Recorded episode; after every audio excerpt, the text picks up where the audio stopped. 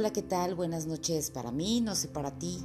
Si me estás escuchando en la madrugada, en la mañana, en la tarde, eh, no sé qué estés haciendo en este momento. Tal vez estás preparándote para ir al trabajo y en el trayecto me dejas que te acompañe un ratito. No sé si estás ahí en casa cocinando, preparando algo y estás con ganas de escuchar algo diferente y dejar que yo te acompañe pues bueno, ya después de todas las fiestas, después de todas las comilonas que, que, hicimos en este puente llamado ya tradicionalmente Guadalupe Reyes, que todavía eh, dicen que todavía nos falta, ¿no? Lo de los tamales de, de febrero y total que ya para febrero si hicimos el propósito de de la dieta y de todo aquello, pues bueno, ahí como que todavía nos cuesta y sobre texto de eso, hasta febrero empezamos, bueno, no sé, hay gente muy disciplinada también y que así sean las fechas que sean, lleva de manera em, religiosamente hablando su, su, buena alimentación. De verdad deseo que, que todo este, este tiempo que nos dejamos de escuchar, la, la hayamos pasado muy bien. Seguramente eh, varios ocupamos este cambio de dígito en, el, en, los años para, para reflexionar, para, para decidir qué es lo que queremos con nuestra vida, con, con nuestros proyectos en nuestra vida en general.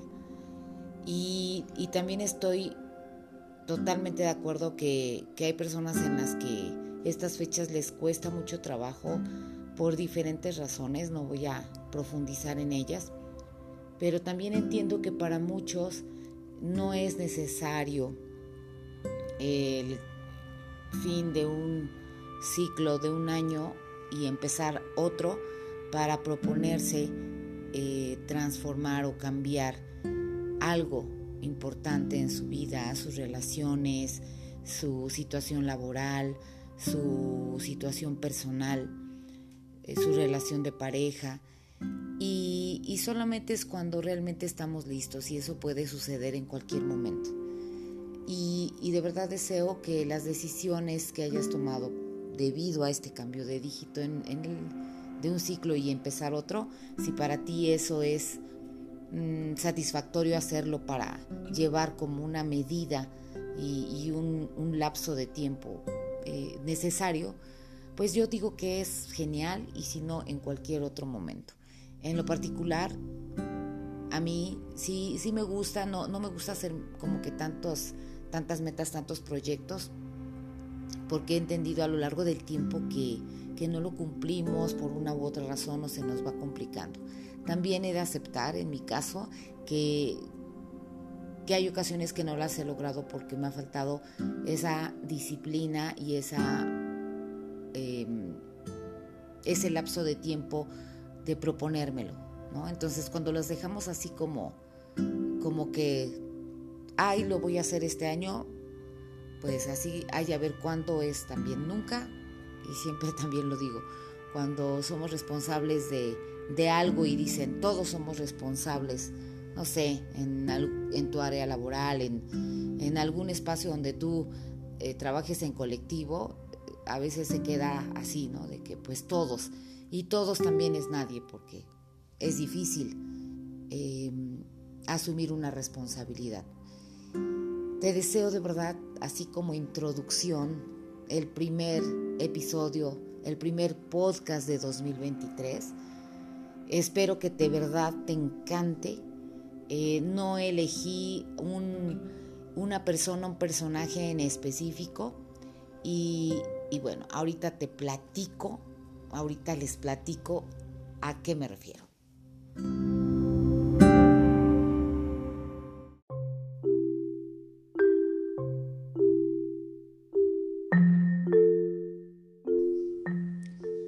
Bueno, pues en, esta, en este primer episodio de 2023 gente bonita. Eh, no quise como eh, enfocarme, para empezar, en, una sola persona, en una sola mujer. Quise pues visibilizar de a mi manera, como siempre les digo, a mi estilo, el trabajo de muchas mujeres, sobre todo de, escritoras que, que no, no, son conocidas, que no son eh, de las grandes bestsellers de libros, pero que hacen un trabajo tan importante y que, y que tal vez para quienes sí las siguen, las leen, ya tienen un trabajo importante y una trayectoria, solamente que, que hay ocasiones en que no las conocemos, no tenemos esa cercanía de, de saber de ellas y, y realmente puede tener libros que nos cambien la vida, la perspectiva, em, la cosmovisión que tenemos que al final del día ese es la, el objetivo de, un libro,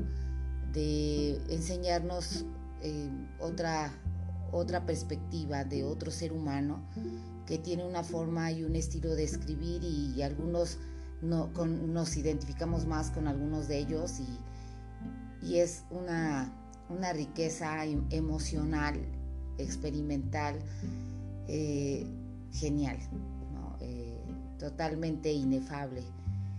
Eh, entonces, bueno, pues voy a empezar con, es muy rápido, voy a empezar con, algunos, algunas eh, reseñas y les voy a poner al final de donde eh, tomé estas referencias. Es en línea, en, en una sección del economista. Y ahí es donde yo de ahí estoy tomando estas, estas referencias, les voy a poner la, la, el link. Y para que ustedes puedan retomarlo más adelante.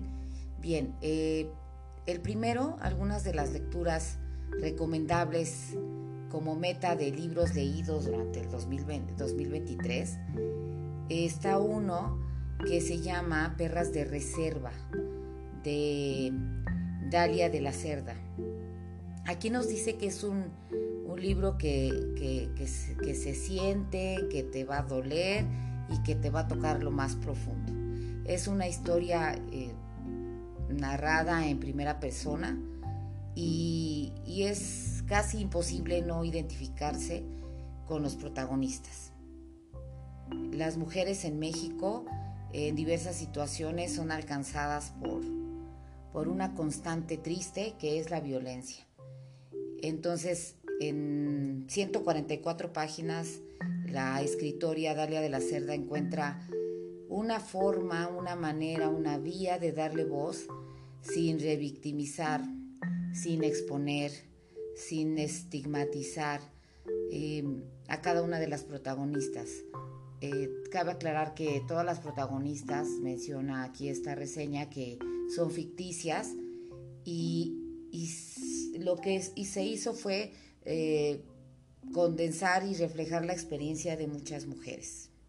Entonces, eh, yo también quiero aclarar ahorita, después de esta primera reseña de Perras de Reserva, que yo no he leído los libros y que ahorita que termine de hacer el episodio voy a seleccionar cuál va a ser el primero que voy a leer, este, como una de las, de las metas para reflexionar y, leer a estas mujeres que pues están haciendo mucho por, por alzar la voz de, otra manera, de manera escrita. Bueno, la segunda reseña se llama Circe, eh, de Madeline Miller. Es, aquí retoma la mitología griega en una historia que, que tal vez muchos conozcan, y que tal vez no, le, no nos habían contado bien. Circe, la hija de Helios y Perseis, exiliada y no grata, eh, y que va renaciendo a través de, su poder por medio de la hechicería. Es una diosa hechicera. Este, esta está, está contada en forma de novela eh, y da vida a una historia que que bueno, aquí dice que se, conoce el final, pero hace que, la autora, eh, la autora logra hacer que se sienta inesperada y moderna, a pesar de que se sabe, de acuerdo a la mitología, de este clásico de la mitología griega, ella logra em, transmitir esa, eh, esa sorpresa. Está escrita, por, está escrita desde una perspectiva feminista y, no distorsiona el cuento original. Dice aquí una parte así entrecomillada que trae la, la reseña y dice, arriba las constelaciones descienden y rotan. Mi divinidad brilla en mí como los últimos rayos del sol antes de hundirse en el mar. Antes pensaba que los dioses son lo opuesto a la muerte, pero ya veo que están más muertos que nada, pues son inmutables y no pueden tomar nada en sus manos, dice Circe. Bueno, aquí eh, es la, hasta aquí es la segunda reseña. Les voy a decir, les digo, les voy a pasar la, el link para que ustedes vean la portada. Está así muy clásica y dice una heroína, una hechicera, una mujer que encuentra su poder. Circe, de Madeline Miller. Bueno, pues vamos a, darle la oportunidad, me llama la atención, ustedes también vayan haciendo su, selección. Eh, recapitulando, bueno, llegamos, llevamos la, una, la primera que es la de eh, Perras de Reserva, de, de esta primera autora que les, que les dije, Dalia de la Cerda, y la segunda que es Circe con Madeline Miller. Bueno, la tercera reseña propuesta se llama Las herederas de Axa de la Cruz. Este sí es un poquito más amplio, un, un mucho más amplio, de 323 páginas. Se hace una crítica a la privatización de la salud mental entrelazando este, el tema de la maternidad, la precarización, la violencia sexual y distintas reacciones a un suicidio de alguien cercano.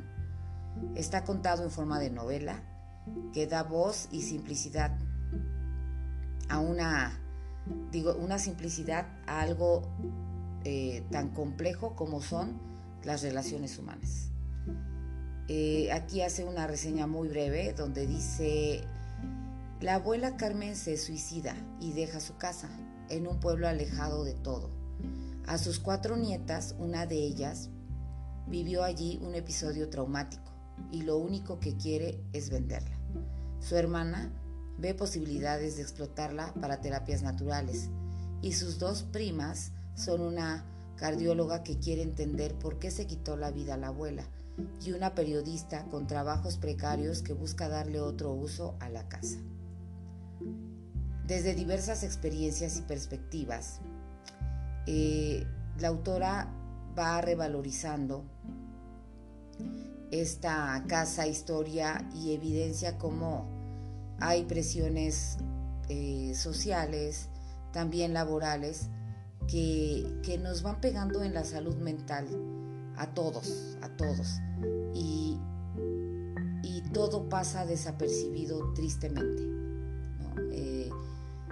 Me llama mucho la atención, siento que está un poco extensa la, la novela, digo igual no por eso no vale la pena leerla, al contrario, yo supongo que si está bien llevada y te mantiene con el interés eh, debido, este, pues se devora uno las páginas cuando te, gusta algo, cuando un, libro o una lectura logra seducirnos, no importa cuántas páginas tenga.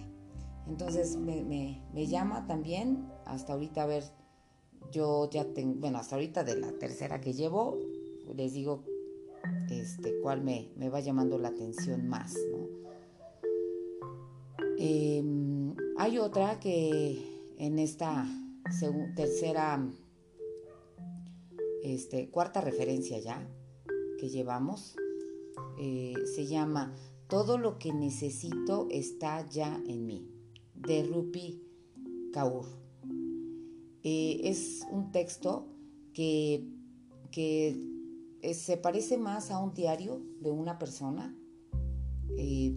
se, se, lee, donde se escribe, pero también se dibuja, se mueve el lápiz eh, creando otras cosas, eh, en forma y nombre.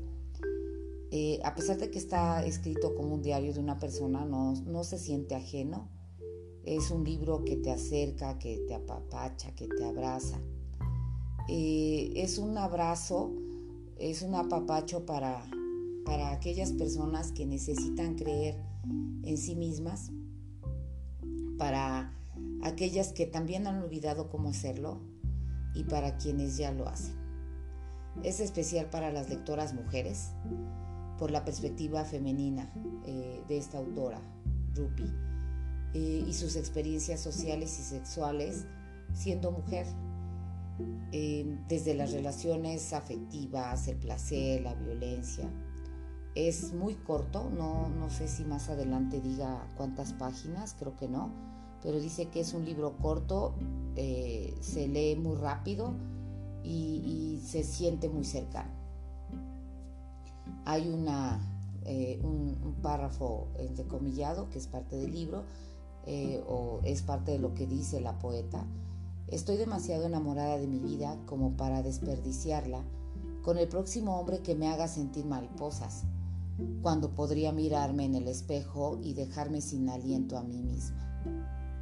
¿Mm? Que sea nuestra frase de la semana hasta que nos volvamos a escuchar.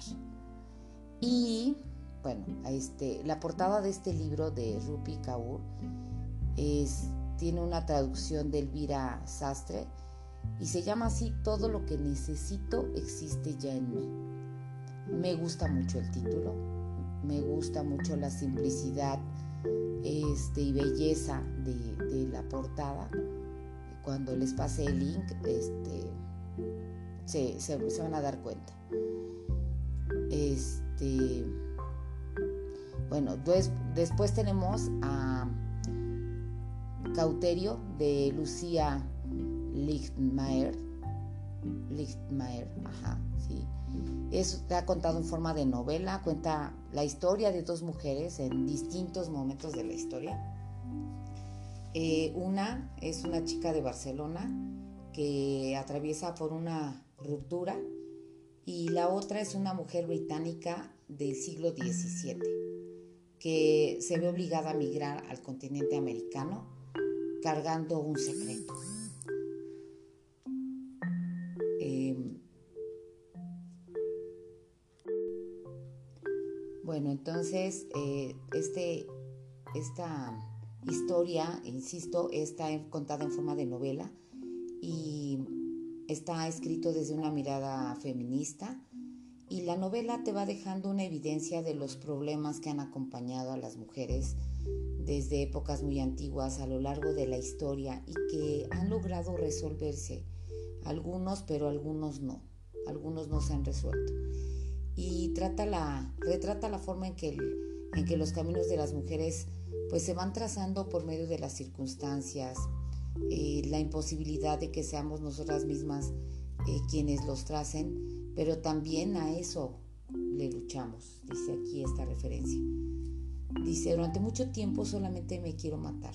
Es la entrada del libro que aunque nunca deja de ser crudo, siempre es adictivo.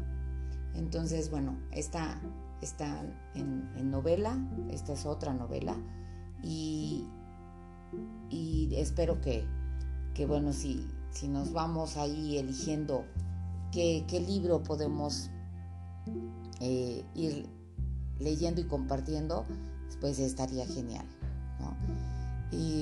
Hay, bueno, la siguiente referencia se llama Me falta una teta, así tal cual, de Raquel eh, Jaro o Aro, no sé cómo lo, lo pronuncien, ¿no? Este, es la pista del título, pues bueno, es muy obvia, ¿no? pero aquí en la referencia dice que no es innecesaria, aunque es obvia.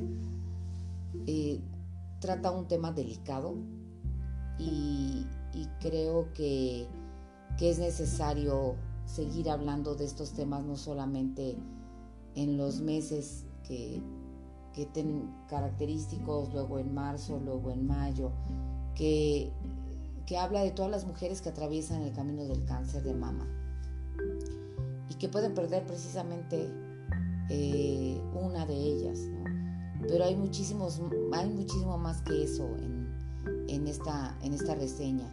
La autora relata las emociones y las experiencias personales que surgen desde que dan un diagnóstico de cáncer.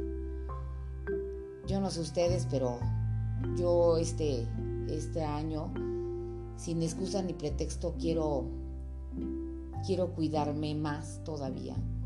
Eh, dejarme de poner en segundo lugar en ese sentido de, revisarme y de cuidarme. Y yo creo que todas lo deberíamos de hacer como una muestra de, nuestro amor a nosotras mismas y, y hacer de la prevención la cultura. Es un, un texto que habla de la resiliencia y dignidad, una mano para miles de mujeres en el mundo que, han recibido este diagnóstico y una dosis alta de empatía y de mucho respeto.